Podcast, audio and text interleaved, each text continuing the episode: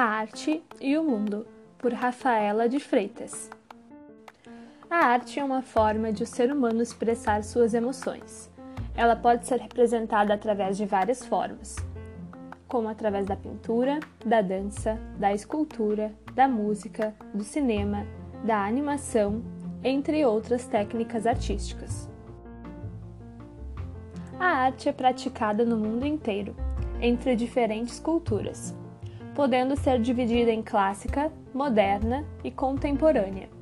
Podemos apreciar cada uma delas e descobrir qual a que melhor se encaixa em nossas percepções pessoais. A arte oferece um significado único e diferente a cada obra. Ela nos ajuda a ter o entendimento de um mundo mais amplo.